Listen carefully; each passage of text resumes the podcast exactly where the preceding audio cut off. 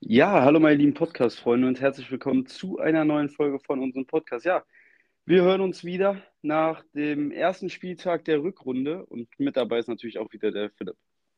Ja, ich wünsche euch auch äh, ganz herzlich willkommen zu dieser äh, ersten Folge, ähm, die sich mit der Rückrunde beschäftigt. Natürlich sind auch noch andere Themen mit dabei, unter anderem ja die Handball-Europameisterschaft, die momentan irgendwie so ein bisschen allgegenwärtig ist, äh, sportlich zumindest. Und ja, in der Formel 1 gab es jetzt heute auch noch mal neue News. Ähm, wir hatten ja auch schon letztens darüber gesprochen, dass wir, ähm, dass wir dann jetzt wieder, wenn Formel 1 News kommen, ähm, dann auch darüber sprechen werden. Das heißt, die Formel 1 wird auch mal wieder Bestandteil dieser Folge sein. Und ähm, ja, dann glaube ich aber, wie jede Woche sprechen wir erstmal so ein bisschen, was bei uns abging. Ähm, und da kannst du dann ja mal gerne beginnen. Ja, also äh, grundsätzlich bei mir eigentlich ähm, ja, eine relativ entspannte Woche. Ähm, war jetzt nicht so wirklich Training, war letzte Woche nicht mal. Das war auch äh, dann entspannt, wobei ich echt, wir haben heute wieder ein Spiel nachher noch und äh, ich glaube, also eigentlich haben wir nach Weihnachten nicht mehr nennenswert trainiert, deshalb könnte es auch ein bisschen krachen. Aber ähm, ja, bin ich mal gespannt, wie das wird. Ich fühle mich auf jeden Fall null fit. Aber ähm, naja, muss man schauen. Ähm, wird, denke ich, hoffentlich. Und ähm, ja, ansonsten halt arbeiten gewesen. Am Wochenende waren wir beide ja in Köln gegen Dortmund. Und ähm, ja, ansonsten äh, war jetzt so auf die Schnelle nichts Nennenswertes. Natürlich äh, die meisten Abende dann die Handball-EM verfolgt, auch äh, die Spiele, wo ohne deutsche Beteiligung, wobei die ja auch jeden zweiten Tag spielen. Daher ist ja eigentlich fast jeden Tag äh, Deutschland gefühlt, aber an den anderen Tagen habe ich auch oft viel Handball geguckt. Und ähm, ja, ansonsten war nichts wirklich Nennenswertes bei mir. Ja, ähm, bei mir auch ähnlich ähm, gewesen. Also eine, sag ich mal, eine normale Woche in Anführungszeichen. Ähm, arbeiten gewesen, im, im Gym gewesen. Freitag haben wir, das kann man ja vielleicht auch mal äh, erwähnen, waren wir bei dir und haben ein kleines Darts-Turnier gemacht, wo wir beide ja sehr, sehr gut abgeschlossen haben. Nicht. Ähm, und ähm, also Marvin ist letzter geworden, ich bin vorletzter geworden. Im, im Spiel um, um vorletzten Platz habe ich Marvin angeschlagen. Äh, wobei man sagen muss, dass ähm, wir beide eigentlich gar nicht mehr so schlecht gespielt haben. Also ich glaube, ich habe also hab in den Spielen, ich habe zwei verloren, äh, habe ich einen deutlich besseren Average gespielt, aber habe halt einfach keine Doppel getroffen. Und äh, dann im Spiel ausgerechnet gegen dich habe ich mit meinem, ich glaube, dritten Wurf oder zweiten Wurf aufs Doppel direkt getroffen. Ja. Ähm, also wirklich. Und ich hatte sogar schon ein paar, ich habe leider nicht getroffen. Ja, es war, äh, das war wirklich. Und äh, ja, in, in dem einen Spiel, wo ich erst, also wir haben, wir hatten, wir hatten, wir waren sechs Leute und ähm, ja, hatten dann halt zwei Gruppen, A, drei Leute, die ersten beiden sind halt weitergekommen und wir sind halt beide Dritter geworden in der Gruppe. Äh, erstes Spiel habe ich äh, verloren, war auch ein Battle ums Doppel. Dann zweites Spiel äh, war ich deutlich schneller im Finish-Bereich. Ähm, aber ich habe es einfach nicht hingekriegt, das Doppel richtig zu treffen. Und äh, ja, der Kollege, der gegen mich gespielt hat, der hat halt direkt mit dem ersten Wurf in Tops verwandelt. Und du dann auch mit einem ähnlich schnellen Checkout gegen mich dein großes Problem in den anderen Spielen, denn du hattest, glaube ich, vom Ding her mit den, den höchsten bzw. zweithöchsten Average auf jeden Fall von uns allen. Ja. Und ähm, ja, deshalb da hat es bei dir irgendwie gar nicht funktioniert, aber dann gegen mich saß er gut und ähm, ja, hast dich vor mich gebracht. Aber ja, war auf jeden Fall eigentlich eine spaßige Runde, hier mit, äh, mit ein paar Leuten mal so ein bisschen da auf die Scheibe zu werfen. Ich glaube, am Ende ging das Ganze zweieinhalb Stunden oder so. Also ja. war eigentlich ganz lustig. Und ja. Ja, also das, das macht halt einfach Spaß. Und äh, ich meine, äh, ich habe mir halt immer gesagt, weil ich, ich spiele natürlich momentan relativ viel Darts, dass ich halt erst äh, die Doppel trainieren werde, wenn ich eine 180 äh, geworfen habe. Aber bis jetzt ist es mir leider noch nicht gelungen. Ich hatte einige 140er oder 100er Aufnahmen, aber leider hat die 180 noch nicht, äh, sind noch nicht gefallen. Und dann halt aufs Doppel, äh, ja, bin ich halt nicht so gut. Aber ich meine, es ist ja eh, wir spielen da unter Freunden, äh, das ist ja eh, sag ich mal, ein, ein Jux-Turnier und dann, äh, ja, ist das Ganze ja nicht so, muss man das Ganze ja auch nicht so ernst nehmen. Ähm, ja, dann waren wir äh, im Stadion. Es war mal schön wieder im Rhein-Energiestadion, wobei ich ja erst vor ein paar Wochen nochmal äh, gegen, gegen Bayern dort war. aber das war jetzt das erste Mal wieder so mit mehreren. Beim letzten Mal war ich nur mit einem Freund da und jetzt haben wir wieder in einer, in einer größeren Gruppe, ich glaube, fünf Leute waren wir. Und es war eigentlich, ja, ganz cool mal wieder. Ähm, ja, das Spiel war natürlich ziemlich einseitig, kommen wir sicherlich jetzt gleich auch direkt darauf zu sprechen. Ja, das Spiel an sich nicht mal, das Ergebnis. Ne? Aber das, das, Ergebnis war ziemlich einseitig, genau, das, das, da hast du recht. Und sonst, ja, ich habe mir, äh, ich habe mich, glaube ich, ein bisschen erkältet am Stadion. Ähm, war halt nicht ganz so hundertprozentig äh, äh, perfekt angezogen, wobei ich sagen muss, ich hatte genau das gleiche im Spiel gegen Bayern an und da war es von den Temperaturen her gleich. Nur diesmal ging halt ein deutlich kühlerer Wind, weswegen ich mich äh, da wohl irgendwie ja, fast erkältet habe. Ist jetzt aber auch nicht allzu dramatisch. Und ja, sonst halt Bundesliga verfolgt, die Bayern-Pleite, auf die wir gleich auch zu sprechen kommen werden, leider verfolgt. Dann Handball-Europameisterschaft, die Spiele von Deutschland natürlich gesehen. Am Samstag noch ein bisschen NFL geguckt. Darts war ja auch mit dem Bahrain Darts Masters, wo Luke Littler ja sein erstes PDC-Turnier gewonnen hat, dazu neun Data geworfen hat. Äh, das hatte ich noch gesehen. Ja, und sonst, ich, ich muss sagen, ähm, ich habe, wir haben jetzt mal so was gemacht unter Freunden, was ich sehr, sehr enjoyed habe. Du konntest da leider nicht dabei sein, weil bei dir zeitlich halt was schwerer war, aber ich hatte halt jetzt zwei, drei Freunde, die ähm, frei hatten diese Woche, beziehungsweise ähm, ja, die hatten frei oder ähm, konnten, hatten, mussten erst nachmittags arbeiten. Wir haben dann abends so ein paar Filme gesehen und ich muss ganz ehrlich sagen, das habe ich ziemlich enjoyed, ähm, weil das hat Hubie noch nie so richtig gemacht, so mit einer Freundesgruppe so ein paar, drei, vier Tage hintereinander jeden Tag einen Film gucken oder auch mal zwei Filme gucken. Das war äh, ziemlich, ziemlich nice. Wobei ich sagen muss, dass ein paar Filme dabei waren, die halt auch ja nicht gerade die besten waren. Also wir hatten uns, glaube ich, auch darüber unterhalten. Also dieser Saltburn-Film, der momentan oder was Ja, komischer Film, den ich je gesehen habe. Ja, wirklich. Also der ist ja seit ein paar Wochen, ich glaube, der kam kurz vor Weihnachten raus, ziemlich im Hype. Also der war wirklich sehr, sehr weird. Also am Ende des Tages ergibt das ja schon alles irgendwie einen Sinn. Aber ein sehr, sehr weirder Film. Aber wir haben natürlich dann auch noch ein paar andere Filme gesehen. Ähm, ja, ein paar Klassiker, die man, die man mal gesehen haben sollte. Äh, ich hatte hier auch schon mal erwähnt, dass ich auch mal Sonne und Beton gesehen habe. Das ist eine Empfehlung. Ähm, dann hatte ich ähm, Leon der Profi, hatte ich dir, glaube ich, auch mal er erzählt. Der ist auf jeden Fall auch eine, auch eine Empfehlung wert. Und halt ein paar andere für mich. Ich muss jetzt da nicht so ins Detail gehen, weil das äh, sonst auch wenig mit dem Sport zu tun hat. Ähm, aber das ohne Scheiße, das ist eigentlich echt mal ganz cool. Das äh, müsste man irgendwie häufiger machen. Ist halt relativ schwer, weil halt äh, nicht alle immer Urlaub haben. Aber ja, so ist das. Dann kommen wir jetzt aber mal zum Sportlichen. Ich würde da mal sagen, fangen wir direkt mit der Fußball-Bundesliga an. Und ich würde auch mal mit dem FC Bayern eben starten, äh, damit ich das Thema schon mal abgehakt habe und ich den ganzen Podcast vor mir herschieben muss. Ja, die Bayern mit einer sehr, sehr bitteren Heimpleite gegen Werder Bremen, der ersten Heimniederlage gegen Werder Bremen seit 2008. Und man muss sagen, sie war halt auch nicht unverdient, denn Bayern äh, hat ja schwer äh, bis gar nicht ins Spiel gefunden. Es war irgendwie eine ziemlich komische Partie und halt auch ein Auftritt, der gar nicht Bayern-like war. Äh, Bremen schon zu Beginn äh, ziemlich äh, griffig und äh, aggressiv gewesen und in vielen Zweikämpfen da gewesen. Und dort haben sie eigentlich schon den Bayern klar gemacht, dass ja, es heute nicht einfach für sie wird. Und es war halt dann auch so, dass Bayern irgendwie gar keine, kaum bis gar keine Torchance irgendwie kreiert hat in der ersten Halbzeit gab es wirklich keine einzige Aktion. Von Upamecano gab es einen Abschluss, aber sonst gab es keine Situation, wo man wirklich gefährlich vom Tor war. Obwohl man natürlich mehr Ballbesitz hatte. Bremen mit äh, einem tollen und mutigen Auftritt. Mitchell Weiser ein paar Mal mit tollen Vorstößen. Ein, äh, mit einem Abseitstor. Das heißt nicht mit einem Abseitstor, mit einem Tor, was aberkannt worden ist, weil davor ein Foul an Musiala war, was auch berechtigt war. Also das Tor wurde äh, äh meiner Meinung nach und ich glaube auch der Meinung der meisten nach äh, zu Recht zurückgenommen. Und dann dachte ich eigentlich, das ist so ein Weckruf für Bayern, äh, zumal kurz danach Manuel Neuer noch eine absolute Weltklasse-Parade äh, raushauen musste. Und dann ging es aber mit 0-0 in die Halbzeit und genauso wie es in der ersten Halbzeit war, lief es dann auch in der zweiten Halbzeit. Äh, Bremen dann mit der Einzelführung durch Mitchell Weiser.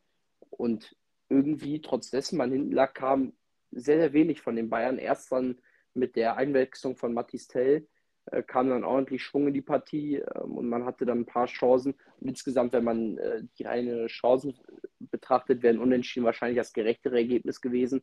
Aber Bayern war halt 70, 75 Minuten lang gar nicht auf dem Platz. Sie waren halt irgendwie extrem träge. Das Spiel äh, kam gar nicht in Fahrt. Man äh, musste, also zum Beispiel Harry Kane musste sich extrem fallen lassen. Der war so defensiv, dass er teilweise, dass man teilweise sagte, der spielt als Sechser so tief, musste er sich fallen lassen, um Bälle zu bekommen.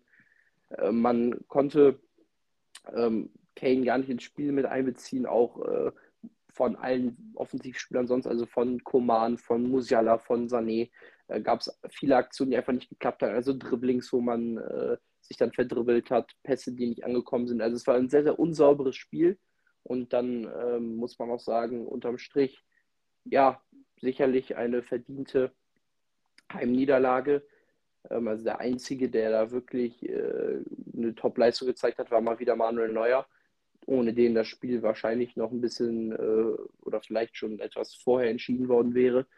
Ähm, Matistel muss, kann man oder muss man noch hervorheben als Einwechselspieler, aber sonst von den Spielern, die in der Startelf standen, auch ein Alfonso Davis extrem schwach, äh, verteidigt das 1 zu 0 dort äh, halbherzig. Ja, also keine gute Leistung äh, der Bayern und eine verdiente Heimniederlage, die umso mehr wehtut weil Bayer Leverkusen am Samstagabend im äh, Tipico-Top-Spiel 3 zu 2 in Leipzig gewinnen konnte und somit jetzt ähm, einen Abstand auf die Bayern von sieben Punkte hat.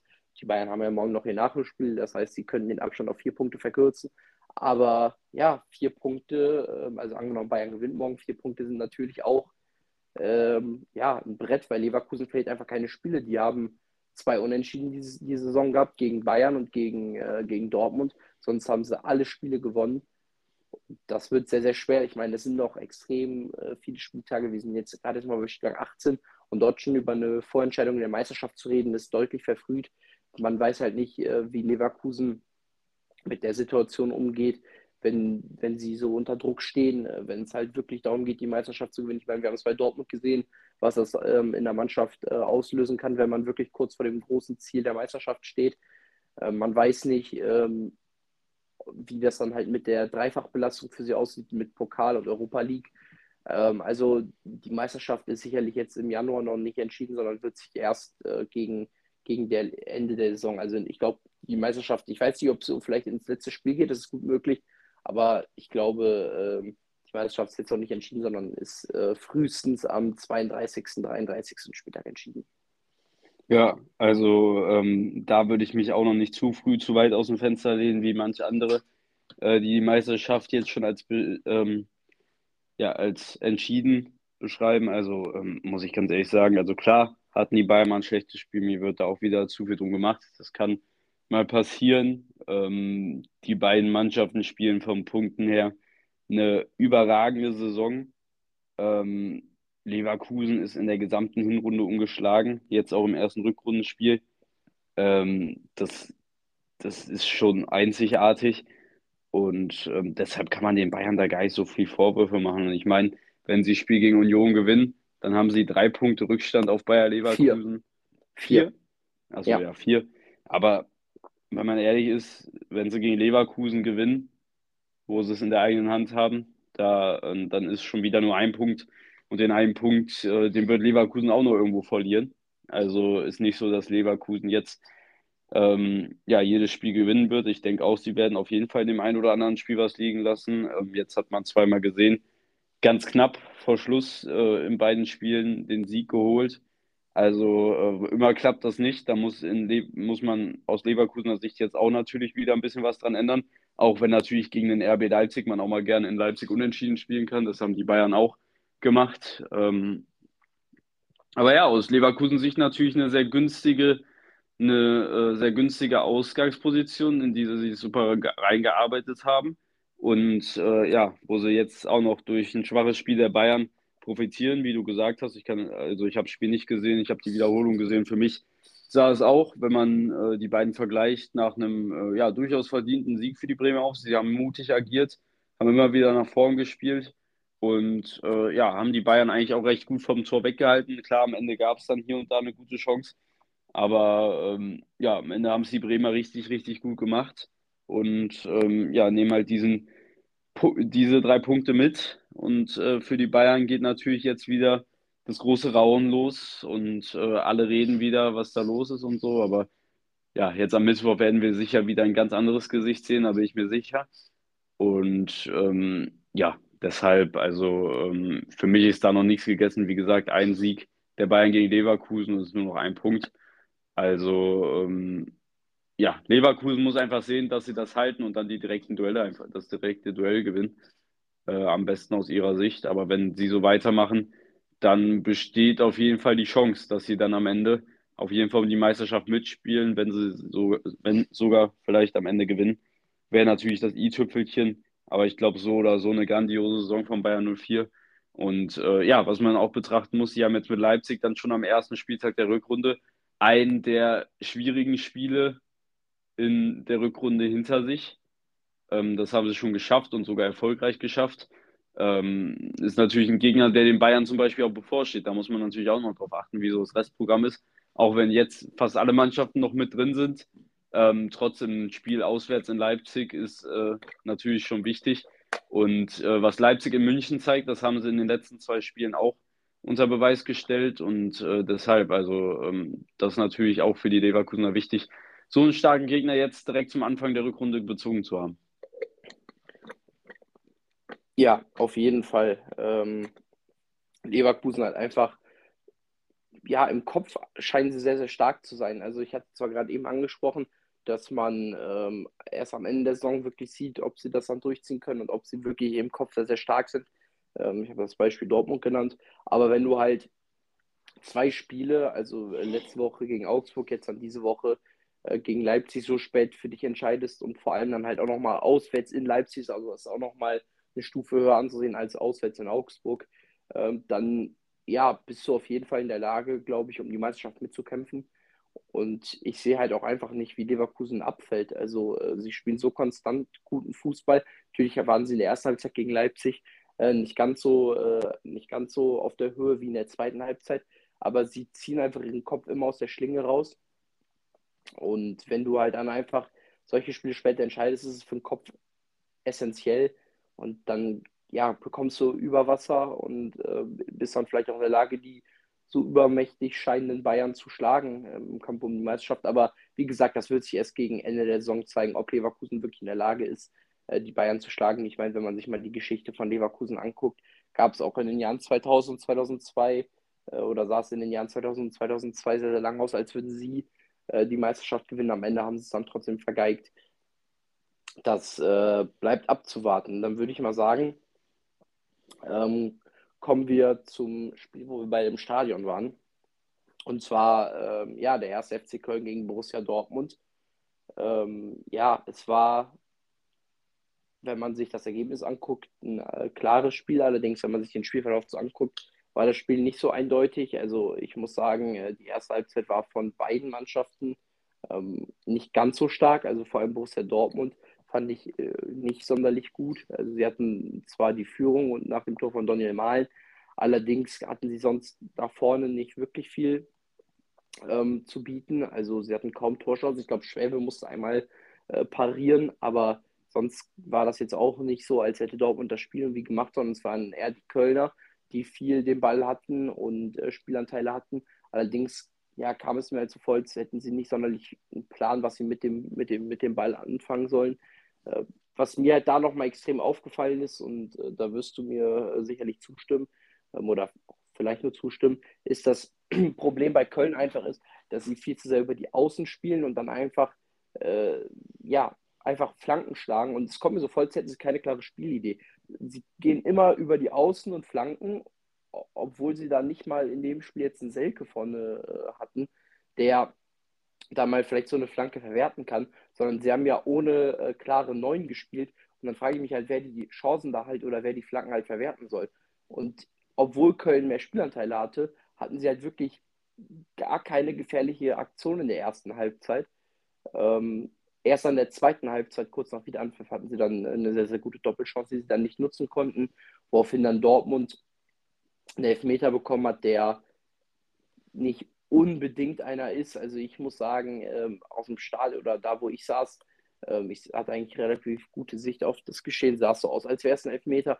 Dann allerdings habe ich mir die Wiederholung angeguckt und muss sagen, den, würde ich jetzt nicht geben. Also da ist mir der Kontakt zu gering für einen Elfmeter. Niklas Füllkrug konnte dann das 2-0 machen. Ähm, das 3-0 dann äh, von Daniel Mahlen äh, kurz danach. Und dann war die Messe gelesen, Mukoko noch mit dem 4-0 kurz nach äh, oder kurz vor Spielende.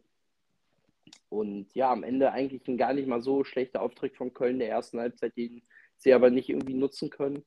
Ähm, und dann halt auch einfach, ich, was mir dann auch nochmal aufgefallen ist, halt die Art und Weise, wie sie die Tore kassieren. Also, sie spielen an sich keinen, keinen schlechten ersten Durchgang, aber kassieren dann so ein, muss ich mal ganz ehrlich sagen, so ein Scheiß-Gegentor nach einer flachen Ecke und du musst halt einfach eine flache Ecke, die in den 16er kommt, einfach besser verteidigen. Ähm, Daniel Malen macht dann das 1-0 äh, und dann ist du schon wieder mit dem Kopf gefühlt irgendwie unten und wenn du dann nach zwölf Minuten 1 zu hinten liegst gegen Dortmund, wird es dann halt einfach nicht einfach. Ähm, wie gesagt, dann kommt noch diese bittere Entscheidung mit dem Elfmeter dazu, gerade in der Phase, wo Köln ähm, sich mal Torchancen kreiert hat. Und dann, ja, direkt nach dem 2-0 dann das 3-0. Wie gesagt, da war die Messe gelesen. Ähm, was ich sagen muss, was mir dann trotzdem nochmal aufgefallen ist, ähm, und wofür Köln ja auch bekannt ist, dann trotz dessen sie 3-4-0 hinten liegen, ist, dass die Fans immer noch äh, hinter dem Verein stehen und ähm, super Stimmung macht. Das ist bei den meisten Vereinen nicht so der Fall. Äh, da muss ich auf jeden Fall ein Lob an, an die Kölner Fans, also auch an sich und unsere Kollegen, die da mit im Stadion waren, aussprechen. Aber ja, rein ergebnistechnisch ist das natürlich äh, eine Katastrophe, wenn du halt zu Hause 4 zu 0 verlierst. Natürlich ist Dortmund ein starker Gegner, wo du jetzt nicht unbedingt mit einem Punktgewinn rechnen musst, aber dann halt so zu verlieren in der Höhe und dann halt auch noch siehst, dass ein äh, direkter Konkurrent wie Darmstadt ein 2-0 äh, aufholt, tut doppelt weh. Ja, auf jeden Fall. Es ist, es ist keine schöne Lage und ähm, ja, was will man aber auch als Fan machen? An, äh, da stehen und einfach äh, stehen bringt auch nichts, vor allem nicht bei den kalten Temperaturen. Deshalb ähm, ja, bewegt man sich ja dann lieber und äh, macht, äh, hat zumindest ein bisschen Spaß, auch trotz dieses Spielstands. Ähm, aber ja, also für mich auch, also ich fand es eigentlich von den Spielanzeigen her ausgeglichenes Spiel. Klar, Dortmund vielleicht hier und da mit den Mehraktionen vom Tor. Ähm, aber insgesamt fand ich es eigentlich ein sehr ausgeglichenes Spiel. Deshalb finde ich das Ergebnis so in der Höhe auch ähm, nicht verdient, muss ich sagen, für den BVB. Also der BVB hat ähm, trotz des hohen Siegs wie gegen Darmstadt mir überhaupt nicht gefallen.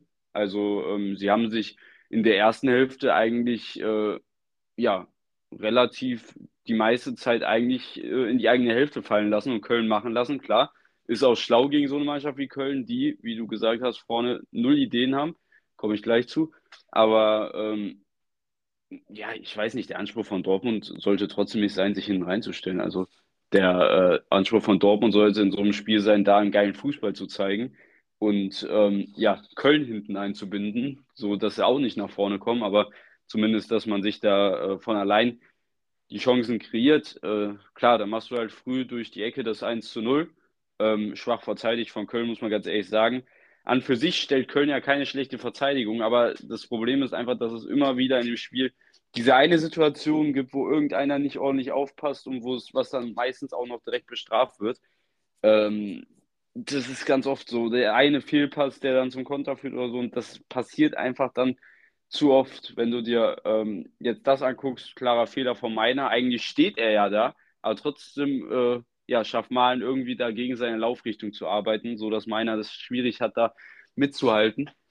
Ähm, aber ja, so Szenen siehst du einfach immer wieder. Auch äh, dann vor dem 3-0 war es, glaube ich, zum Konter. Ähm, ja, ein Fehler und dann geht es halt direkt ab. Ähm, ja, aber an für sich, also ich finde das Ergebnis, klar, Sieg für Dortmund äh, verdient in der Höhe meiner Meinung nach nicht. Und ähm, ja, zum Elfmeter. Ähm, ja, erstens ist es dumm von Carsten da so zu halten. Was heißt so zu halten? Ihn zu halten. Ähm, für mich ist es vom Ding her kein ausreichender Kontakt. Ähm, er pfeift ihn halt. Deshalb finde ich es grundlegend in Ordnung, dass er ihn pfeift. Aber äh, was mich an der Szene stört, ist diese Theatralik, die Sancho da mit reinbringt, weil so wie er da fällt, fällt er nicht, weil der seine Hand da an der Hüfte hat. Also so wie der fällt, fällt er einfach, weil er so fallen will. Und ähm, rein aus diesem Grund hätte ich den Elfmeter meiner Meinung nach nicht gegeben. Ich kann grundsätzlich die Argumentation verstehen, dass er ihn da hält, aber so wie er in dem Moment fällt, fällt er nicht, weil äh, Carstensen ihn da so hält. Und äh, deshalb finde ich, hätte es da keinen Elfmeter geben dürfen. Ähm, so hat er ihn gegeben. Vermutlich war dann auch die Entscheidung auf dem Feld, äh, so, sollte nicht irgendwie nochmal beeinflusst werden. Deshalb hat man ihn gegeben, alles in Ordnung. Ähm, hat dann am Ende so ein bisschen das Spiel entschieden, finde ich.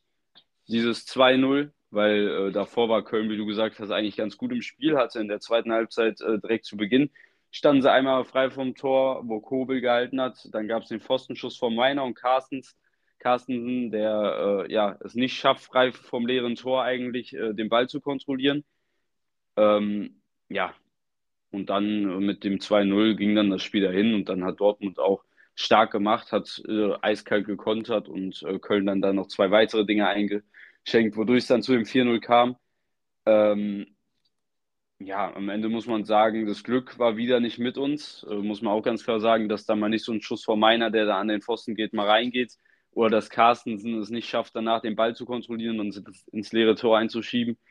Ähm, ja, irgendwie soll es auch hier und da nicht sein, aber ähm, ja, am Ende ein verdienter Sieg für Dortmund, haben es einfach besser gemacht, haben die Chancen, die sie kreiert haben, besser genutzt und Köln, wie du gesagt hast, hat ein immenses Problem mit der Chancenkreation, weil ich fand es eigentlich einen guten Ansatz, den sie gemacht haben und es hat auch über viele Strecken geklappt. Also ich fand, Köln ist mit äh, Keins, Thielmann, Meiner vorne gut oft ins Dribbling auch zur Mitte gegangen aber dann waren sie schon fast in der Mitte und dann kommt aber immer wieder der Ball oder der Lauf nach außen wieder. Also ich finde, in den Ansätzen sieht es ja gar nicht mal so schlecht aus, aber es wird dann immer abgebrochen, es wird nicht ordentlich zur Mitte durchgezogen und das müsste man halt vielleicht mal ändern, weil selbst mit Selke hat es ja einfach nicht geklappt mit diesen Flanken und man braucht einfach mehr vielleicht den Zug zum Tor als nach außen. Und äh, das ist so ein bisschen, das ist äh, ziemlich das Problem, weil ich fand, oft gab es Situationen, wo man durchaus durch die Mitte hätte durchkommen können, weil Dortmund es vielleicht auch gar nicht mal so gut verteidigt hat.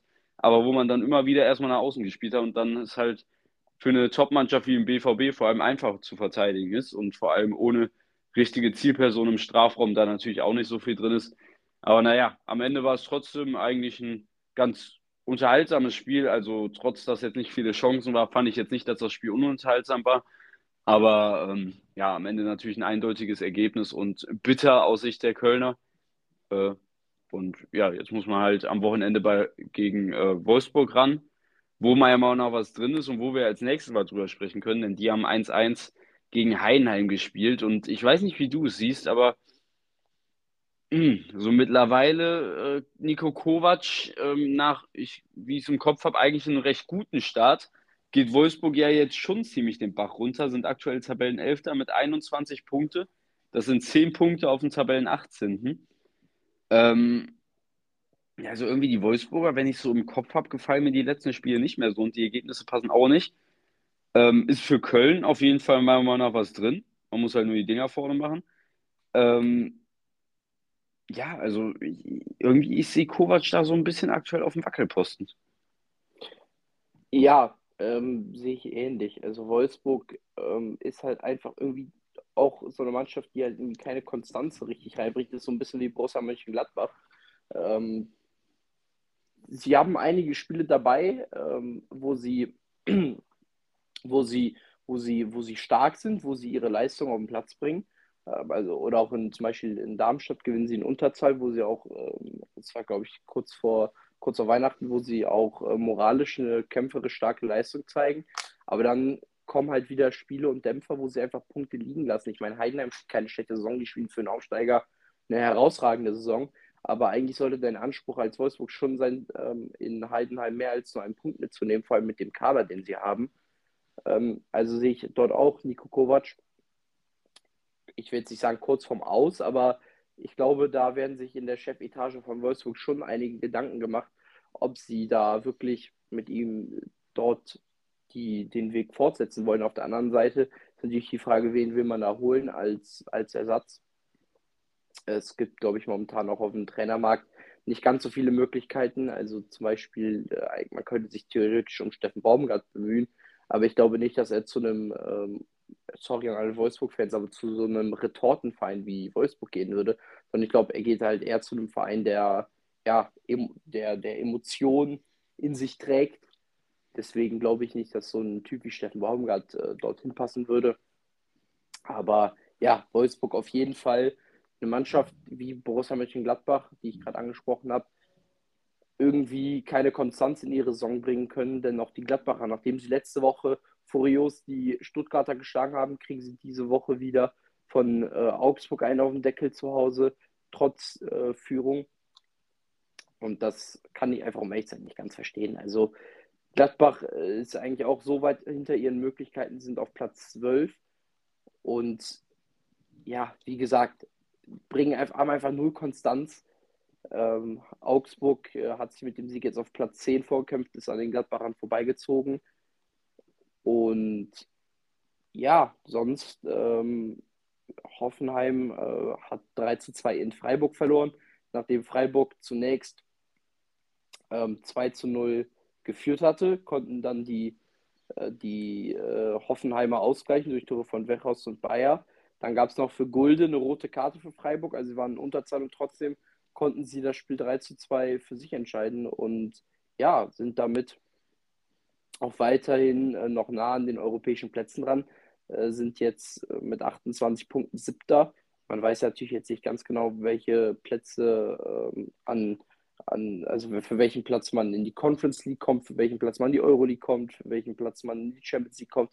Das ist ja alles noch nicht irgendwie ganz äh, safe.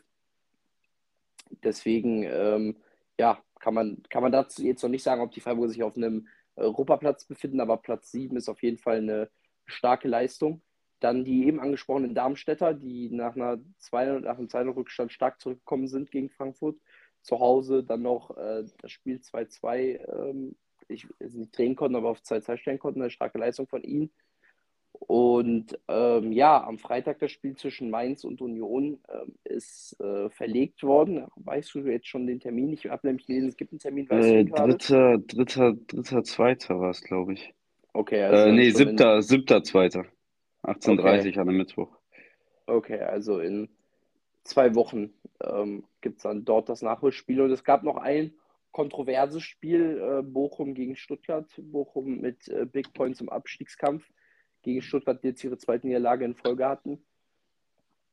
Dort gab es allerdings zwischendurch eine 45-minütige Pause, weil ähm, Stuttgarter äh, oder im Stuttgarter Block wohl irgendwelche Banner äh, hingen. Ich weiß jetzt nicht ganz genau, vielleicht weißt du das besser, was für äh, Banner das, das waren. Das, das Problem war, dass die große Zaunfahne von Stuttgart vorne irgendwie vor der Sicherheitstür hing oder so und in Bochum ist das irgendwie nicht gestattet oder sonst was. Ähm, ja, keine Ahnung. Also ähm, meiner Meinung nach ist das ganz klar ein Problem beim Bochumern. Also muss ich auch mal ganz klar so sagen. Also ähm, wir hatten es diese Saison schon öfters. Zum einen Mal äh, gab es bei Gladbach äh, lange Unterbrechung, ähm, weil ihnen da irgendwas wegen ihren Sicherheitsvorkehrungen nicht passte. Ähm, gegen Köln sind, ist, ist die Szene ähm, nicht mal ins Stadion gegangen, sondern wieder nach Hause gefahren ähm, nach irgendwelchen Polizeieinsätzen oder so. Jetzt das. Also ähm, ja, gefällt mir nicht ganz, wie das da in Bochum läuft, muss ich ganz ehrlich sagen. Ähm, auch dort jetzt, also ähm, anscheinend, ja, wollten sie dann, dass man diese Zaunfahne abhängt. Für Fanszenen natürlich immer wichtig, dass die eigentlich überall hängen. Ähm, gab zum Beispiel Fälle von Union Berlin jetzt in Madrid oder so, wo die äh, aktive Fanszene dann nicht ins Stadion gegangen sind, weil sie ihre Zaunfahnen nicht aufhängen durften. Ähm, die fahren dann nach Madrid, aber bleiben dann wegen sowas aus dem Stadion raus. Und ähm, ja, deshalb äh, wollten die Stuttgarter dann, denke ich mal, äh, ja, das nicht so einfach abnehmen, zumal irgendwie dann auch Tests gemacht wurden, wo dann rausgefunden ist, dass diese Sicherheitstür ohne Probleme aufgegangen ist, wie ich das richtig gelesen habe. Also ähm, ja, verstehe ich nicht ganz, was da in Bochum äh, immer so äh, abgeht und so. Also finde ich, ähm, kann man da den Stuttgarter Fans nicht wirklich einen Vorwurf machen, meiner Meinung nach. Also meiner Meinung nach äh, stimmt da auch bei den Bochumern irgendwas nicht. Aber naja, ähm, sagt ja genug, wenn es da jetzt zum dritten Mal in dieser Saison zu eigentlich größeren Problemen mit Fans kam, ähm, aufgrund äh, Stadionbaus oder sonst was. Ähm, naja, ist ein Thema für sich, aber natürlich 45 Minuten dafür. Ich, ich habe es nicht gesehen, ich habe es auch nicht wirklich mitverfolgt, deshalb weiß ich jetzt auch nichts genaueres. Ich weiß es jetzt nur so grob auch, also falls jetzt irgendwas falsch war oder so. bitte ich das zu entschuldigen, aber ähm, ja, ist natürlich äh, auch für die Spieler dann schwierig, wenn wegen sowas dann ein Spiel 45 Minuten unterbrochen ist. Ähm, ja, am Ende verlieren die Stuttgarter das zweite Spiel in Folge. Ohne Gyrassi konnten sie noch kein Spiel gewinnen. Ähm, es ist natürlich eine auffällige Statistik, auch wenn ich mich irgendwie mal schwer tue, das, wegen, das an so einem Spiel auszumachen. Denn vom Prinzip her spielt Stuttgart ja äh, keinen schlechten Fußball, gegen Gladbach auf jeden Fall nicht. Ähm, wie es jetzt gegen Bochum war, kann ich nicht zu 100% beurteilen, aber auch da haben sie, glaube ich, jetzt nicht schlecht mitgespielt, hatten, glaube ich, die mehr Chancen und alles, aber am Ende sollte es dann nicht sein. Also, ähm, ja, ich tue mich schwer, das an einem Spiel auszumachen. Ähm, vielleicht kommen sie auch einfach schlecht rein. Jetzt kommt erstmal das Spiel gegen Leipzig, auch natürlich ein schwieriges Spiel. Und dann kommen, glaube ich, erstmal ein paar machbare Gegner, wo man dann, glaube ich, eher aus Stuttgarter Sicht dann wieder in alte Fahrwasser zurückkommen sollte. Und äh, Seru Gurassi, ich weiß gar nicht, wie es da im Afrika Cup bei seiner Nation aussieht, ähm, ist ja, gehört keine Nationalität an, die jetzt da so zum Favoritenkreis gehört. Deshalb denke ich auch, dass es sich da um nicht mehr so lange Zeit handelt, bis er wieder zurückstößt, also vielleicht in drei Spieltagen oder so. Also jetzt zwei Spieltage vielleicht noch nicht und dann wieder. Ich bin mir aber auch nicht ganz so sicher, wie das abläuft und ob er dann wieder komplett fit ist und so. Ähm, deshalb muss man das, denke ich, abwarten. Aber aus Stuttgarter Sicht natürlich bitter, so ins neue Jahr zu starten mit zwei Niederlagen gegen ja recht machbare Gegner, mit Gladbach und Bochum, beide in, unseren Tabellen, in der unseren Tabellenhälfte. Also ähm, das ist natürlich ein Saison, äh, ein Rückrundenstart, wie sich das äh, Hoeneß nicht ganz so vorgestellt hat. Und ähm, ja, ansonsten ähm, gab es jetzt, glaube ich, nicht wirklich jetzt noch äh, ja, wirklich spannende Spiele. Wir haben, glaube ich, auch schon alles erwähnt. Ähm, ja, in der zweiten Liga äh, kann man vielleicht das Topspiel zwischen dem HSV und Schalke 04 äh, erwähnen, was ähm, Schalke ja relativ souverän. Ja, wobei, wenn ich die Statistiken sehe, war Schalke eigentlich sogar klar besser. Die Aber waren auch klar besser. Am Ende mit 2 zu 0 äh, gewinnen konnten. Ich äh, hätte das Spiel gern geguckt, aber da um 2030, ich war Punkt 2030 vom Stadion zu Hause ähm, da 2030 ja die deutsche Nationalmannschaft gespielt hat, ähm, habe ich dann das vorgezogen. Äh, deshalb habe ich das Spiel nicht gesehen. Aber äh, ja, vom Ergebnis her ein souveräner Sieg der Hamburger, aber dann anscheinend spielerisch nicht. Ich weiß nicht, ob du dazu mehr sagen ähm, ja, ich habe ich hab nur Teile des Spiels gesehen, aber Schalke hat eigentlich gar kein schlechtes Spiel gemacht, hat sich aber einfach nicht belohnt. Äh, Ferrei mit dem frühen 1-0 für den HSV und ähm, ich weiß gerade gar nicht, wer das 2-0 für den HSV gemacht hat. Ich weiß, dass das Ferrari gemacht hat, weil ich ihn bei Kickbase habe. Und äh, Benes in der äh, 35. Und dann war es halt auch schwer, ein 2-0 dann halt aufzuholen. Aber Schalke hat kein schlechtes Spiel gemacht, fand ich eigentlich. Ähm, auf so einer Leistung kann man aufbauen. Ähm, aber ja, für den HSV Big Points im Aufstiegskampf. Denn Kiel ähm, hat Punkte liegen lassen, hat ähm, zu Hause gegen den abstiegsbedrohten BSV äh, BSV, warte mal, sag mal BSV Braunschweig? Ja, ich glaube schon. BTSV, äh, glaube ich. BT, äh, BTSV Braunschweig äh, Punkte liegen lassen. Und ja, gleichzeitig bitter für Osnabrück, ähm, die eigentlich auch keine schlechte Performance in Karlsruhe gezeigt haben, sich aber mal wieder nicht belohnen konnten und ja, weiterhin sieglos bleiben. Also sie haben nur einen Sieg und damit jetzt halt auch, und sie haben halt acht Punkte Rückstand auf dem Relegationsplatz, zehn Punkte auf Platz 15. Das ist halt schon ja, beängstigend. Es war wieder, sie starten schlecht in die Partie rein, kriegen früh ein Gegentor, fangen sich dann ähm, aber gut äh, Gnase mit einem absoluten Traumtor zum 1-1 und auch danach. Osnabrück hat ein sehr, sehr ordentliches Spiel gemacht, vor allem in, in der ersten Halbzeit. Dann ähm, in der zweiten Halbzeit hat der KSC schon gedrückt, hat dann das 2 1 gemacht. Aber selbst danach, Osnabrück mit keinem schlechten Spiel, aber sie belohnen sich halt einfach nicht für ihre Leistungen und deswegen stecken sie halt so tief da unten drin. Dann, ähm, ja, Pauli äh, zu Hause mit dem Sieg gegen Kaiserslautern, für die es jetzt auch immer, immer schwerer wird, muss man ganz klar sagen, die äh, auch nur noch einen Punkt vom direkten Abstiegsplatz entfernt sind. Und Hertha im ersten Spiel äh, nach dem Tod von Kai, Kai Bernstein äh, mit einem 2 zu 2 gegen Fortuna Düsseldorf. Kurios dort zwei Elfmeter in kurzer Zeit für die Düsseldorfer. Ähm, äh, Zolis wird da manchmal ausgesprochen, zunächst verwandelt, dann Zolles. danach Zollis, Zollis, Solis, okay. Ähm, aber allerdings danach verschießt er äh, den Elfmeter mit der, mit der Chance zum 3 zu 2. bitter für, äh, für die Düsseldorfer. Ich will immer die Düsseldorfen sagen, hatte ich glaube ich schon mal im Podcast irgendwie erwähnt. Ähm, ja, für Hertha ein Punkt. Ähm, natürlich ähm, dann vor und nach dem Spiel gab es dann noch äh, die Gedenken an Kai Bernstein. Also es war wirklich, muss ich sagen, sehr, sehr emotional. Ich hatte ähm, das danach auf Social Media gesehen, wie der Stadionsprecher von Hertha eine Rede gehalten hat. Und da muss man schon sagen, dass es schon ähm, unter die Haut geht und sehr, sehr emotional ist.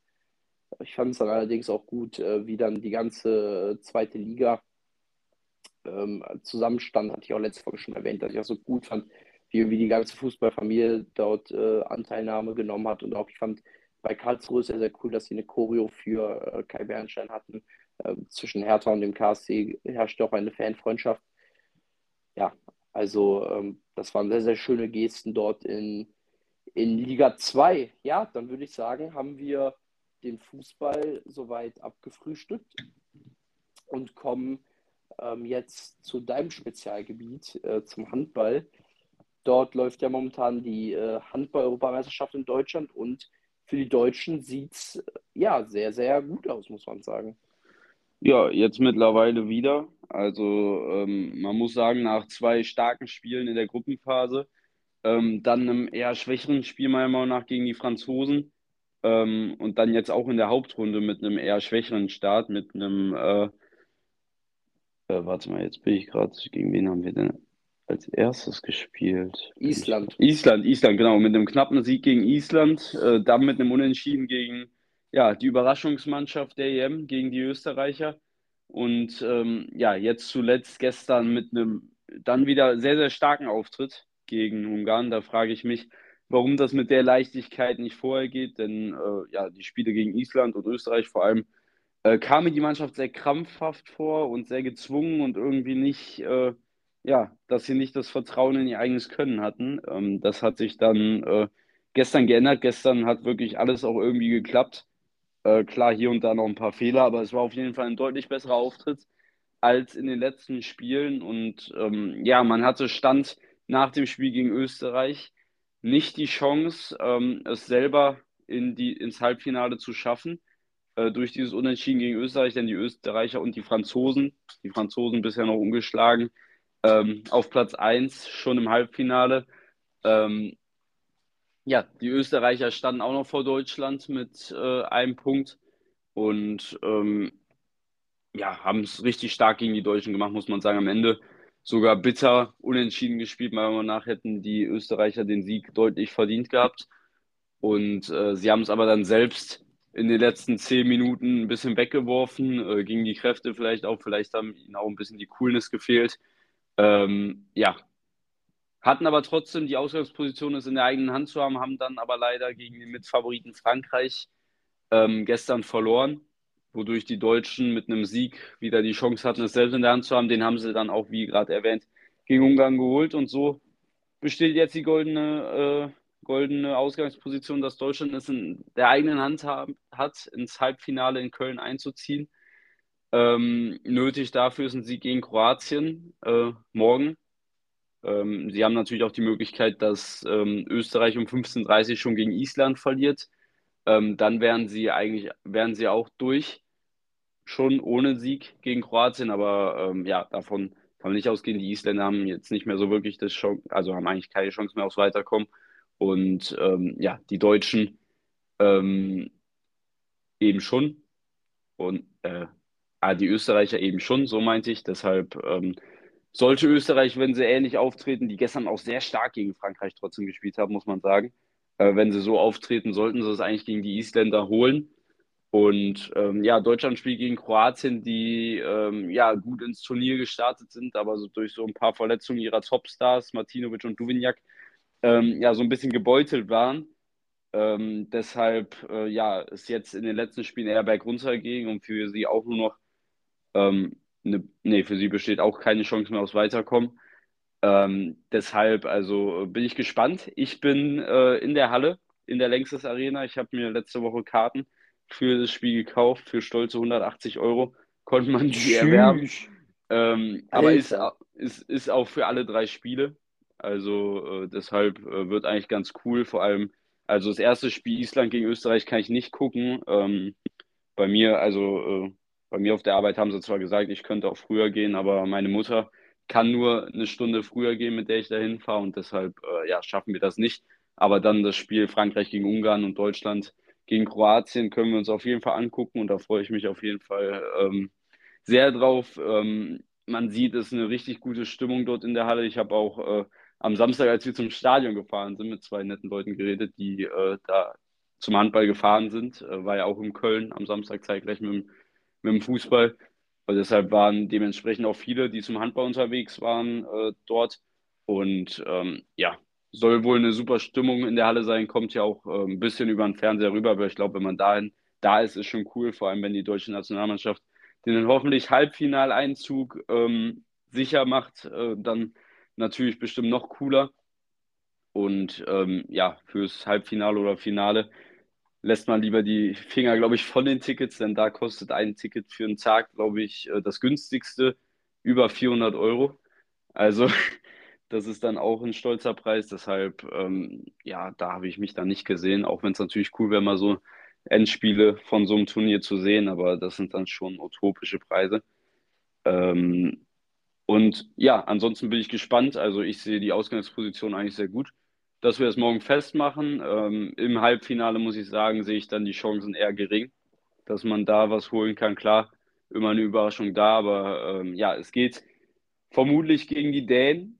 Und ähm, die Dänen sind für mich der Top-Favorit auf den Titel und äh, haben bisher auch ein sehr gutes Turnier gezeigt, haben eigentlich nicht wirklich viel anbrennen lassen. Ähm, und ich glaube, sie haben noch nicht mal Vollgas gespielt. Also ist wirklich krass wie die spielen. Und ich denke auch, dass sie am Ende das Ding holen werden. Die Franzosen sind die einzigen, glaube ich, die dem Ganzen noch so ein bisschen entgegenwirken könnten. Ähm, aber ich glaube auch dort es wird wird schwer. Also ich sehe die Dänen schon weit vorn. Deshalb, selbst wenn es ins Halbfinale geht, sind für mich die Hoffnungen gering, dass irgendwie da ein Finale rausspringt. Aber klar, kann alles passieren. Und ähm, ja, auf jeden Fall finde ich es schön, dass man äh, mit so einer jungen Mannschaft so einen Erfolg hat, dass es vor allem auch wieder Aufmerksamkeit kriegt bei Leuten, die vielleicht sonst mit Handball nicht so viel am Hut haben. Ich habe zum Beispiel mit einem auf der Arbeit geredet, der eigentlich gar nichts mit Handball am Hut hat und der einfach, äh, ja, auch meinte, es ist einfach auch schön.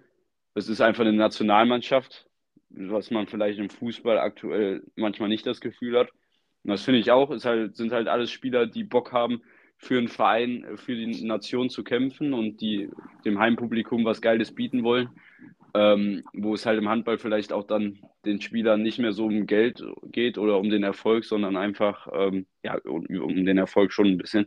Aber äh, ja, geht, glaube ich, einfach darum, was Geiles zu zeigen und den Sport zu bewerben und das schaffen sie, glaube ich, alle Male. Und ähm, ja, deshalb immer schön, so ein Turnier. Und es macht auf jeden Fall sehr viel Spaß, der Mannschaft zuzugucken, bis auf vielleicht in den zwei Spielen jetzt vor dem Ungarn-Spiel. Aber auch die waren ja spannend. Und ähm, ja, deshalb äh, bin ich gespannt, wie es dann weitergeht und ob sie ins Halbfinale schaffen. Wäre natürlich zu wünschen. Ja, sicherlich mit den Fans im Rücken ähm, ist vielleicht ja sogar ein kleines Wunder möglich dann im Halbfinale gegen Dänemark. Ähm, ich meine, ich bin jetzt nicht so unbedingt der größte Handballfan, aber zu, zu den großen Turnieren schalte ich dann auch, auch schon ein. Und ähm, da ist auch bekannt Dänemark äh, mit ein paar Spielern, die ich jetzt auch noch so aus dem, also Landin ist mein Däne, Mikkel Hansen spielt, wenn er noch spielt, äh, ja. fällt mir so spontan ein.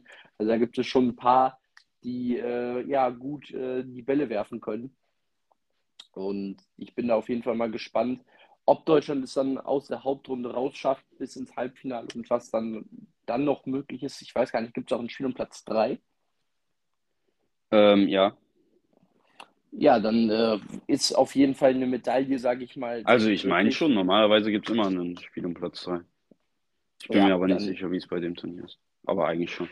Ja, ja, und ich meine, es gibt ja beim Handball, äh, Deutschland ja schon das ein oder andere Mal unter Beweis gestellt, dass sie für eine Überraschung gut sind. Also ich glaube 2016 war auch ziemlich überraschend, als man da Europameister geworden ist. 2007 äh, hat man es im eigenen Land geschafft, Weltmeister zu werden. Vielleicht schafft man, schafft man es ja dann dieses Jahr im eigenen Land Europameister zu werden.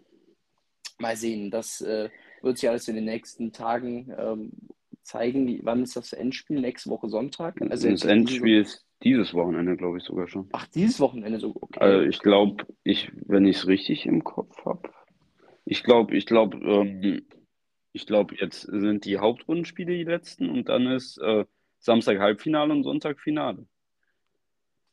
Okay, dann äh, sind wir da mal gespannt. Und ich bin gerade auch gespannt, äh, kurz mal hier fernab vom Podcast.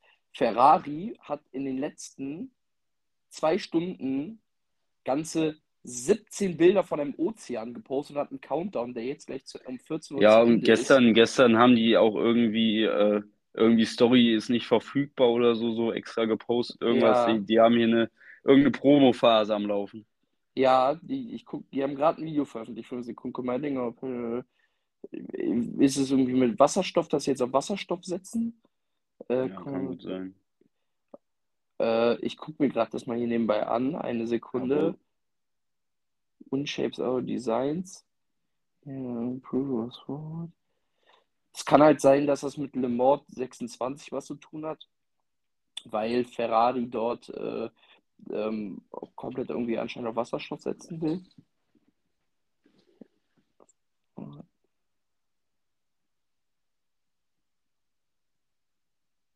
Hä, ist aber jetzt so ein kurzes Video gesehen, äh, gewesen. We are taking the ja, race wahrscheinlich ist das so eine generelle. Are you ready for this new adventure? Ja, also, also zumindest scheinen sie kein Boot zu bauen. Äh, Das hatten nämlich ein paar Leute hier vermutet. Ähm, Das wäre jetzt ja ein Worst Case gewesen. Also auch die Kommentare sind hier so, äh, so I'm getting so, äh, I'm getting too stressed by this. Let them cook. Äh, a Ferrari yacht, what are you cooking? Junge, Alter. Ja, keine Ahnung. Äh, Also ich bin gerade irgendwie ein bisschen verwirrt. Ja gut, äh, da werden wir ja noch mehr herausfinden. Ja, dann ähm, haben wir, glaube ich, Handball auch äh, abgearbeitet und kommen dann noch kurz zur Formel 1. Denn dort ähm, ja, kam heute eine Nachricht, dass äh, der Circuit de Catalunya in Barcelona ähm, ja, jetzt seine letzten beiden Rennen haben wird, 2024 und 2025, bevor dann die Formel 1 2026 nach Madrid umziehen wird und dort auf einem äh, Stadtkurs ähm, erneut ähm, ja, ein neues Venue haben wird und man ja jetzt erneut einen Stadtkurs hat. Ich glaube, äh, was unsere Meinung zu Stadtkursen im Generellen ist oder zu den ganzen Stadtkursen, die mittlerweile im Rennkalender ist, das müssen wir jetzt hier nicht nochmal ausführen. Also sind wir beide Ja, vor allem sieht es mir, ähm, also, also ich, ich glaube, handelt sich, wenn man das hier auf den Bildern so sieht, handelt es sich eher um Industrie, äh, Industrie, äh, Ja. Strecke. Also äh, das geht ja nicht mal durch die Stadt. Die fahren Ähm, durch irgendeine Messe anscheinend. Ja, äh, rechts, das sieht mir so aus wie das Trainingsgelände von Real Madrid, ähm, was da neben der Strecke ist, äh, mit diesem kleineren Stadion, wo Real zu Zeiten des Bernabéus Umbau auch öfter gespielt hat. Also könnte es sein, da sind auf jeden Fall ganz viele Fußballplätze. Also könnte auf jeden Fall sein. Also ja, sieht für mich ein bisschen komisch aus, dass es halt nicht mal durch die Stadt geht, über eine Autobahn. Also ähm, ja. Muss man, muss man mal abwarten. Äh, ja, wir haben unsere Meinung schon äh, deutlich geäußert. Ähm, ich bin auch äh, nicht erfreut darüber. Klar, Barcelona ist jetzt keine Strecke, ähm, ja, wo man sich immer jedes Jahr drauf gefreut hat. Trotzdem halt einfach eine geschichtsträchtige Strecke und ähm, ja, an sich ja trotzdem dann auch immer ein cooles Rennen, auch vor allem äh, für die spanischen Fahrer mit Sainz und Alonso. Also ich glaube, ist dann für die schon mal was anderes jetzt dann in Madrid. Äh, hat dann vielleicht auch nicht so diesen Flair, aber ähm, ja, muss man, muss man so hinnehmen. Das ist anscheinend die Entwicklung, die die Formel 1 nimmt. Äh, mir gefällt sie absolut nicht, also überhaupt nicht. Und ähm, ja, muss man halt abwarten, ob man dann da vielleicht gutes Racing sieht. Aber ähm, ja, meine gibt jetzt hier bei mir keine Freude darüber, eher Enttäuschung, sage ich mal, wobei es sich ja schon abgezeichnet hat, wurde ja schon immer öfter gesagt. Und ähm, ja, für Barcelona natürlich auch schade für die Strecke. Ähm, war immer da ein großes Event. Ich meine, wenn man sich anguckt, vor ein paar Jahren war Barcelona noch die Strecke, wo Testings, alles war. Ähm, war einer der wichtigsten Strecken, glaube ich, so im, im Formel 1-Kalender. Und ähm, ja, jetzt steht es dann kurz vorm Rausschmiss, nachdem ja in den Corona-Jahren ähm, die Testings nach Bahrain verschoben wurden. Ähm, ja, natürlich bitter da für die Betreiber und so, weil ich glaube, dass das natürlich auch für die ähm, immer ein wichtiges Event ist. Aber ähm, ja, am Ende lässt man das, äh, ja, kann man da nichts machen und äh, mir gefällt es nicht, aber was will man dazu jetzt auch groß sagen? Wir haben, glaube ich, oft genug über die Entwicklung geredet mit den Stadtkursen in Amerika und Co. Also ähm, ja, mehr muss man, glaube ich, auch nicht dazu sagen. Ja, das stimmt. Das einzig Positive daran ist, ist, dass Madrid jetzt keine äh, sonderlich gute Strecke ersetzt, sondern äh, der Circuit de, Bar de, de Catalunya in Barcelona ist ja eine Strecke gewesen, die jetzt auch nicht für überragendes Racing bekannt war. Die Rennen waren in den letzten Jahren dort eher langweilig. Ähm, also natürlich gibt es da schon ein paar legendäre Momente, wie zum Beispiel den ersten Sieg von Michael Schumacher für Ferrari 1996 oder der erste Sieg von, von Max Verstappen 2016. Also die Strecke hat schon einen gewissen, ähm, ich würde nicht sagen Legendenstatus, aber hat schon einen gewissen Kult in der Formel 1. Aber es ist jetzt ja noch keine Strecke, die halt wirklich überragendes Racing geboten hat in den letzten Jahren, weswegen ich der Strecke jetzt nicht nachtrauern werde. Allerdings äh, würde ich, glaube ich, lieber auf einer reinen Rennstrecke, wie es Barcelona ist, fahren, als auf einem erneuten Stadtkurs in Madrid. Das zeigt ja halt einfach die Entwicklung der Formel 1, dass man halt dahin geht, wo, wo es das Geld gibt und wahrscheinlich, oder nicht nur wahrscheinlich, es ist so, dass man in Madrid dann halt mehr Geld geboten hat als in Barcelona. Und das ist schon ja ziemlich, ziemlich schade für die Formel 1 im, im, im Gesamten. Äh, wenn man halt einfach sieht, wie viele Stadtkurse wir mittlerweile haben. Wir haben jetzt dann 23 Rennen im Ka oder 24 Rennen im Kalender. Oder nee, warte mal, 23 oder 23, ne? Ja, 23. 23 Rennen.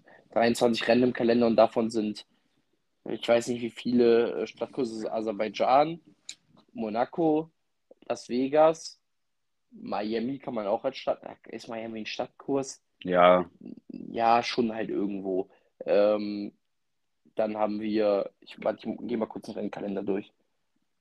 Ähm, eine Sekunde. Saudi, also wir haben Saudi-Arabien 1, ähm, Monaco, ähm, Aserbaidschan, Singapur, dann die dann zwei Rennen USA, also äh, Las Vegas, Miami, dann äh, dann kommen noch Barcelona, also kommen noch Madrid dazu, dann haben wir sieben. Und das sind dann halt einfach zu viele Stadtkurse. Also es sind halt einfach so viele Rennen dabei, wo man sich so sagt, ey, warum, warum gibt es diese Rennen überhaupt? Ähm, fahrt doch lieber wirklich in Hockenheim oder am Nürburgring oder in Spanien dann in Aragon oder in Jerez, anstatt halt in Madrid da durch irgendwie äh, durch die Stadt da zu brettern. Verstehe ich halt leider nicht ähm, aus sportlicher Sicht. Das wird halt einfach in der Formel 1 halt nur aufs Geld geachtet. Aber ja, so ist das, wir können es nicht ändern. Ja, auf jeden Fall. Ähm, und ähm, ja, ich weiß gar nicht, wir haben es, glaube ich, immer noch nicht geschafft, das zu erwähnen. Günther Steiner raus bei Haas. Ja, ähm, stimmt, ja, haben wir gar nicht drüber gesprochen. Auch da äh, muss man, glaube ich, nicht viel zu sagen. Ich finde, ein richtiger Schritt, äh, muss ich ganz ehrlich sagen. Auch wenn Günther Steiner ja über viele Jahre bei vielen Formel 1-Fans äh, ja so ein bisschen ein Liebhaber war. Ähm, ja, ich muss sagen, jetzt vor allem, also bei Haas hat sich generell nicht wirklich was verändert, muss man ganz ehrlich sagen. Es hat sich, auch wenn mal irgendwo ein bisschen Licht im Tunnel war, hat sich es dann am Ende immer wieder zum Alten hin entwickelt. Und ähm, ja, Günther Steiner an sich hat jetzt in den letzten anderthalb, zwei Jahren auch nicht mehr die Figur abgegeben, die man, finde ich, als Teamchef abgeben sollte. Ähm, also hat er schon angefangen in diesem Disput zwischen ihm und Sky, zwischen ihm und Ralf Schumacher, vor allem zu Zeiten, wo Mick Schumacher dann deutlich unter Kritik stand, wo man natürlich auch an anderen Stellen Kritikpunkte suchen kann. Das ist nicht nur Günther Steiner äh, schuld. Da hat man auch äh, unprofessionell, finde ich, in vielen Teilen aus Ralf Schumacher Sicht und genereller Sky-Sicht äh, gearbeitet. Äh, ich kann so absolut nachvollziehen, dass ähm, in Günther Steiner, wenn solche Sachen über ihn geschrieben werden, äh, wie es von Sky teilweise geschrieben wurde, ähm, dann auch sagt, dass er nicht mehr daran interessiert ist, mit denen zusammenzuarbeiten. Das kann ich auch völlig nachvollziehen. Aber äh, trotzdem finde ich, hat er nicht, ähm, hat er manchmal einfach eine primitive Art an sich und ähm, hat nicht die souveräne und ähm, fachliche und ähm, ja, einfach ähm, normale Art an sich, die ein Teamchef haben sollte. Ich finde, äh, er begibt sich manchmal auf ähm, sprachliche, sprachliche Ebenen, äh, was ich als Teamchef nicht gehört. Und ähm, ja, auch generell äh, finde ich, begibt er sich manchmal auf Ebenen, äh, was ich so einfach in der Stellung, die er hat, nicht gehört. Und vor allem auch nicht in der Situation, in der er ist, äh, wo man auch jetzt auch nicht sich zu groß aufspielen kann, weil seine Leistungen jetzt auch nicht so toll sind. Ähm, ja, deshalb also für mich auf jeden Fall ein richtiger Rauswurf. Ähm, Günther Steiner, für Günther Steiner auch, finde ich, äh, verdient. Also ich finde, er hat nicht seine Leistung gebracht und äh, ist deshalb auch zu Recht rausgeflogen bei Haas und ich glaube, das ist ein richtiger Schritt. Ja, bis auf Publicity hat äh, Günther Steiner in den letzten Jahren ja Haas nicht sonderlich viel eingebracht. Er war halt einfach eine Person, die sehr polarisiert hat, vor allem äh, durch Drive to Survive hat er ja viele Fans bekommen. Aber er ist, muss man halt einfach sagen, äh, Teamchef gewesen, der bei Haas keinen großen Erfolg hatte. Er war in den letzten drei Jahren, ist man zweimal letzter geworden in der Konstrukteurswertung. Und das, ja, zeigt einfach, wie, äh, wie die Entwicklung des Teams ist, als sie in die Formel 1 kam. In den ersten drei Jahren lief es eigentlich ziemlich gut. Also äh, man hatte, man war regelmäßiger Punktekandidat, man war ein sehr, sehr solides Mittelfeldteam, hatte ab und zu sogar Chancen aus Podest. Und jetzt dieses Jahr ähm, oder 2023 und auch Ende 2022, 2021 auch noch, war man so extrem schwach. Also eigentlich seit 2019 ging es konstant bergab. Dann hatte man 2022 am Anfang mit den neuen Regularien dann nochmal Hoch. Allerdings auch nur so wirklich in der ersten Saisonhälfte, weil danach kam ja bis auf diese kuriose Pole von Kevin Magnussen auch nichts mehr. Und ja, wenn man halt einfach keinen Erfolg hat in den Jahren und immer nur ein Hinterbänkler ist, dann äh, kann ich auch Gene Haas verstehen, der von dem Ganzen einmal genug hat und Günther Steiner dann ähm, ja, rausgeworfen hat. Die Art und Weise war vielleicht äh, nicht ganz so gentlemanlike. Das hat, ähm, hat Günther Steiner ja gesagt, dass er ähm, einen Anruf bekommen hat und dass das kein äh, Face-to-Face-Gespräch war. Und ähm, dass, dass ihn das gestört hat, das kann ich auch verstehen. Aber ja, so ist der, so ist der Sport, er ist brutal. Und jetzt wird Ayao ähm, Komatsu, wenn man ihn so richtig ausspricht, der neue Teamchef bei Er ist ja auch schon sehr, sehr lange bei aber er ist ein Ingenieur von Romain Grosjean unter anderem und man kannte ihn ja auch, weil er da immer am Kommandostand saß. Er übernimmt jetzt die Rolle als Teamchef. Mal gucken, ob er den gewünschten Erfolg bringen kann. Ich, um ehrlich zu sein, bezweifle es so ein bisschen, ähm, weil äh, ja, das Haas-Team einfach, einfach irgendwie so ein, so ein kurioses und irgendwie so ein, so ein, so ein un, ungeord, ungeordnetes Team ist. Aber vielleicht bringt er dann die Ordnung rein, die das Team braucht. Aber ich, um ehrlich zu sein, bezweifle, dass das Haas äh, jetzt in dieser Saison irgendwie konkurrenzfähig sein kann und äh, wieder dort angreifen kann, wo sie äh, vor zwei Jahren waren. Ja, also in dieser Saison auf keinen Fall, denn äh, ja, die Entwicklungen dahingehend sind, glaube ich, auch jetzt schon mittlerweile, ähm, ja, neigen sich dem Ende zu, nachdem sie auch schon am, seit Anfang der letzten Saison daran entwickeln dieses Jahr. Also ich glaube, ähm, ja, aus Teamchef-Sicht kann er jetzt ja nur bedingt noch Einfluss darauf nehmen. Ähm, aber klar, muss man dann, glaube ich, über die nächsten zwei, drei Jahre gucken, wie sich das entwickelt. Ähm, man sieht bei Williams, wie es laufen kann, wenn frischer Wind ins Team kommt. Also, ähm, wobei es jetzt bei Haas nicht so ganz frischer ist.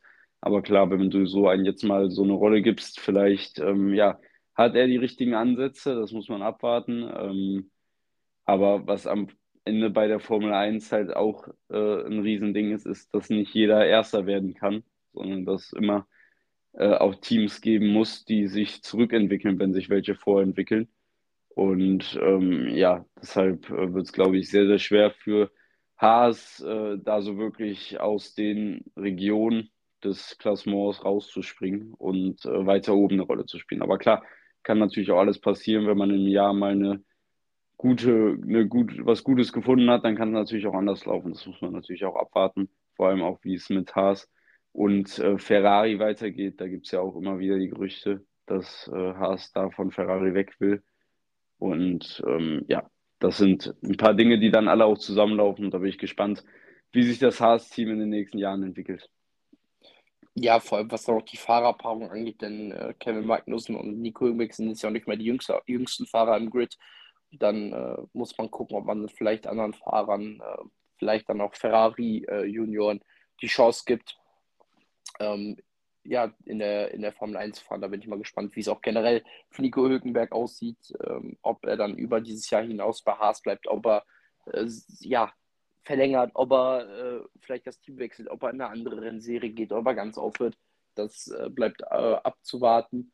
Und äh, ja, jetzt generell mit der Formel 1 geht es jetzt ja alles so langsam wieder los. Die Car Launches beginnen in äh, knapp drei Wochen, glaube ich. McLaren hat ja schon die neuen Teamfarben äh, veröffentlicht. Äh, es ist kein Blau mehr dabei. Es ist halt äh, jetzt ähm, auch nicht mehr so dieses knallige Orange. Ist mir, also ist mir aufgefallen, das sieht irgendwie, finde ich, deutlich angenehmer aus. Es ist ein schöneres Livery als noch, ähm, als noch letztes Jahr. Das Einzige, was halt noch stört, sind diese Chromfelgen von Google Chrome, die halt ziemlich blöd aussehen. Aber es ist äh, jetzt so ein mattes Schwarz dabei, es ist äh, das Orange und das matcht ziemlich gut, finde ich. Ähm, wie gesagt, diese Chrome-Felgen sehen halt einfach immer noch sehr, sehr schlecht aus. Wenn die aber nicht dabei wären, wäre es für dich ein sehr, sehr schönes Auto. Ähm, dann glaube die meisten Teams haben jetzt ihre Daten schon bekannt gegeben. Ferrari launcht ihr Auto, meine ich, am 13.02. allerdings in einem kleinen Rahmen, nicht so wie letztes Jahr, wo man in Fiorano eine große ähm, Feier gemacht hat, sondern man will nur eine kleine ähm, äh, Car, einen kleinen Car-Launch machen. Aber ja, da freue ich mich auf jeden Fall auch wieder drüber. Dann werden wir auch wenn dann die ganzen Autos raus sind, ähm, die äh, Autos von 1 bis 10 bewerten vom Aussehen her. Und ja, wie gesagt, geht jetzt alles wieder los. Ähm, einige Vertragssituationen äh, sind auch ziemlich interessant. Ähm, bei den Ferrari-Fahrern, also bei Charles Leclerc soll jetzt bald wohl, das heißt schon seit Wochen, er hat den neuen Vertrag unterschrieben, aber es ist halt noch nicht äh, veröffentlicht worden, ähm, dass er, ähm, dass er den Vertrag unterschrieben hat. Das soll wohl jetzt in den nächsten Wochen auch bekannt gegeben werden bei Carlos Sainz. hakt es wohl wahrscheinlich immer noch an der Vertragslaufzeit. Kann auch sein, dass Ferrari sagt, wir wollen ähm, erst die Vertragsverlängerung von Leclerc bekannt geben, wenn wir auch eine Lösung mit Sainz gefunden haben. Und sonst bei den anderen Teams ist ja schon, äh, oder bei, zum Beispiel bei den anderen Top-Teams, Mercedes, McLaren, äh, da sind die Fahrer ja schon gesetzt für die nächsten Jahre. Bei Red Bull, Max Verstappen ja auch Sergio Perez ja noch nicht. Der hat ja noch einen Vertrag bis äh, Ende des Jahres. Da wird man sicherlich lange warten, bis in die Saison rein, wie er äh, wie er performt und sich dann äh, für oder gegen ihn entscheiden. Und sonst, ja, wird es auf jeden Fall eine sehr, sehr spannende Silly Season auch wieder, denn einige Verträge laufen aus. Aber darüber werden wir dann sprechen, wenn es mehr News gibt. Dann würde ich auch sagen, haben wir die Folge für diese Woche fertig. Ähm, wir haben jetzt über einiges gesprochen. Es geht natürlich dann nächste Woche weiter mit einer neuen Folge. Dann über den äh, nächsten Bundesligaspieltag, über den 19. Spieltag und über das Wiederholungsspiel der Bayern ähm, morgen Abend die Handball-Europameisterschaft ist bis dahin dann ja auch abgeschlossen. Dann werden wir sicherlich auch darüber noch einige Worte finden und gucken, ob die Deutschen es wirklich vielleicht schaffen, den großen Coup zu landen. Und ja, ich wünsche euch bis dahin eine gute Zeit. Ähm, ich hoffe, ihr bleibt gesund, bleibt munter und denkt immer daran, einfach mal abziehen. Ja, auf meiner Seite, ähm, ich wünsche euch eine schöne Woche. Wir hören uns nächste Woche wieder und bis dahin.